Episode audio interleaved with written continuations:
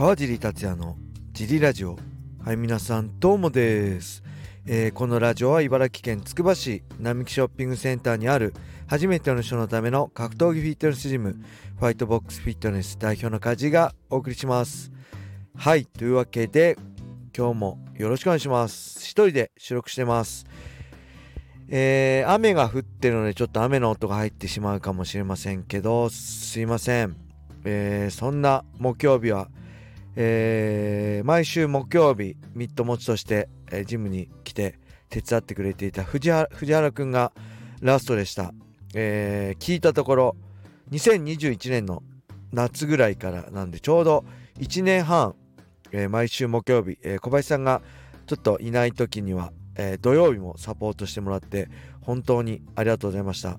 最後はね写真みんなと写真撮ったりしてえー、閉めたんですけどあれですね本当にいい子でねあのま、れに見るいい子まだ若いんだよ。245歳？34歳？若いんですけど本当いい子でね本当助かりました。えー、まあこれからね就職して、えー、新しい道を歩くと思うんですけど藤原君だったらどんなことがあってもね多分あのー、なんだろうみんな慕われてあのちゃんとしっかり生きていけると思うのでこれからも頑張ってください。つくばに戻ってきた時はねまた顔を出してください。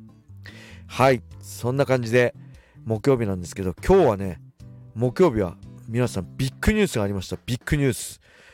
聞きましたか？皆さん。見ましたか？SNS えー、ワウワウで放送されてた USC がなんと3月で契約終了で終わってしまって僕も長い嘆いてたんですよね。USC ファイトパスのプレミアムプラン入るかどうか。でまだ入ってなかったんですけどなんとね我らが UNEXT が USC と契約してくれたみたいです。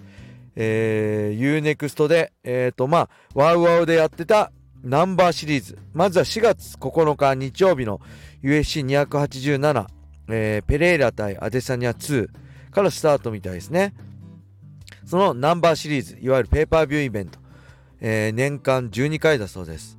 それプラス USC ファイトナイト、えー、年間30回。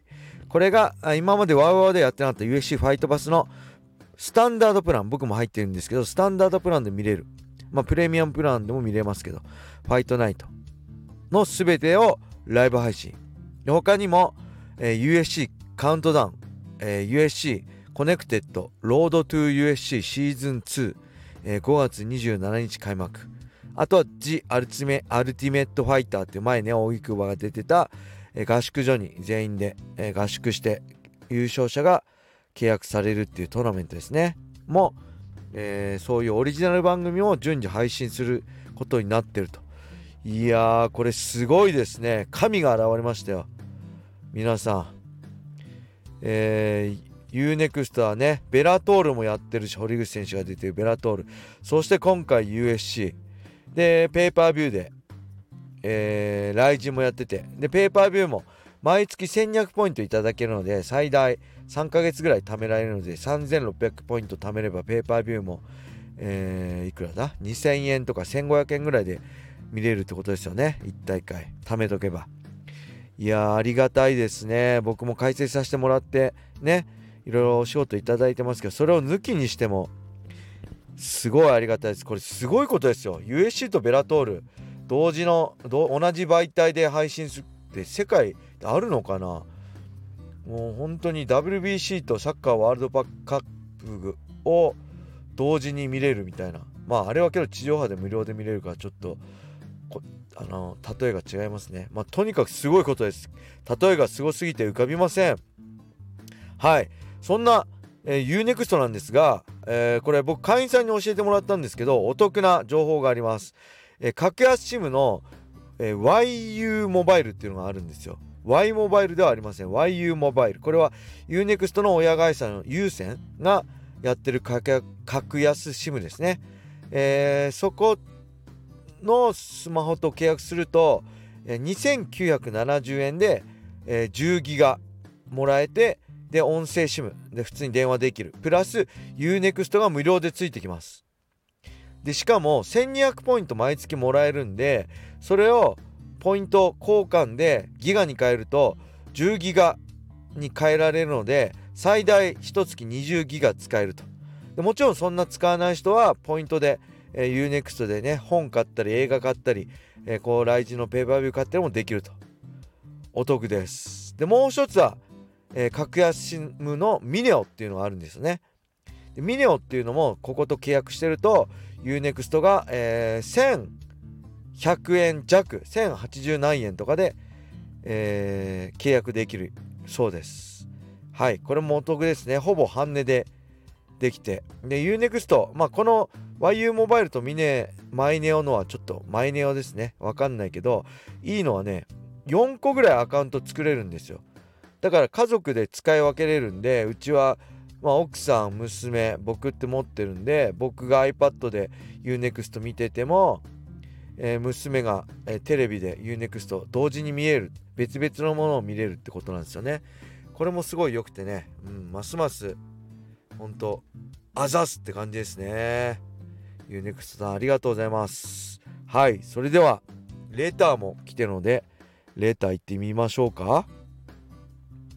あこれですねレターのお返事です。川地さん、お、はこんばんちは。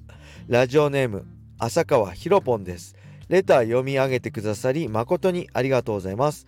K1 会場でお会いしたのは正人戦ではなく2009年の K1 日本代表トーナメントです。川地さんはおそらく僕の知らない格闘家様かもしくはお友達と来られてました。僕は確か当時チケットト屋で1万3000円ほどで購入した18列目くらいだったのですが SRS と SRS 席と S 席の間にある、えー、通り道に来られて川尻さんの周りに人だかりができてました。川尻さんとのツーショット写真は僕の宝物でミクシーにアップされてます。笑い、えー、スクリーンショットしとこえー、大会は長島自演乙選手や山本優也選手が出てたのが印象的なトーナメントでした。記憶にありますでしょうか？ちなみに僕が初めて生観戦したプロ格闘技はプライドのミルコ VS ヴァンダレイ・シウバです。ミルコのミドルキックでシウバの横っ腹が、えー、指輪とくっきり赤くなり会場がどよめいたのを覚えてます。両方好きな選手でしたが気づいたら大興奮してシューバを応援していました。ラジオこれからも楽しみしております。失礼いたします。はいありがとうございます。なるほど。2009年の日本代表トーナメントって調べた2月ぐらいですね。だから僕が2008年の12月31日大晦日に武田幸三選手に勝ってその後正人戦みたいな雰囲気になってきたとこの2月の日本代表トーナメントと。なるほど。全く記憶にございません。見に行ってたんですね。すいません。えー、確かねうろ覚えですいません。そのトーナメント僕にもオファー来てたような気がします。武田、ね、構造に勝ったんだからカジもカジー選手もみたいな感じの雰囲気で。それはお断りしました。俺そういうのやりたく僕は MMA なんで。正人以外と戦う意味ないし僕そこに入れられても佐藤義弘とかとやってもボコられて終わりなんで、えー、そういうんじゃない。僕は MMA やるって言って MMA3 月の8日のロス・エヴァネッセンドリームのあドリームのエヴァネッセンをやったんですね。だからその前に視察みたいな感じで行ったんでしょうね。全く覚えてませんね。はい山本優也君とかのトーナメント出てたんですよね。うん。いや人の記憶って全くあれですね。僕まあドランカー気味なんで覚えてないんですよね。ただこのミルコプライドのミルコバンダレーのこれ一発1回目のやつですよね。違うかな。確か記憶だと。でミルコの左ミドルくっきり足跡ついてるの僕も鮮明に覚えてます。ただ1回目か2回目かはあんまり詳しくは覚えてないです。いやー懐かしい。ただね僕もいっぱい KO 負けしてるんでちょっとね記憶がねどんどんこれ格闘その KO 負けのせいなのかただ年のせいなのかもともと記憶力ないのかわかんないけどどんどん昔の記憶がなくなってるんでね本当に記憶ないですね。本当に K1 あの選手として行った記憶が全くないんで昔ね格闘技始める前 K1 グランプリ97見に行きましたけどそれ以外ね全く記憶ないんですよ。はい。もうその写真大事にしてください。ミクシー。ありましたね。なんか先駆け的な SNS でしたね。うん僕全くやってなかったですけど。はい懐かしいです。またレターください、えー、結構レター溜まってるんですけど今日はこれで終わりにしたいと思います、えー、皆様良い一日を。またね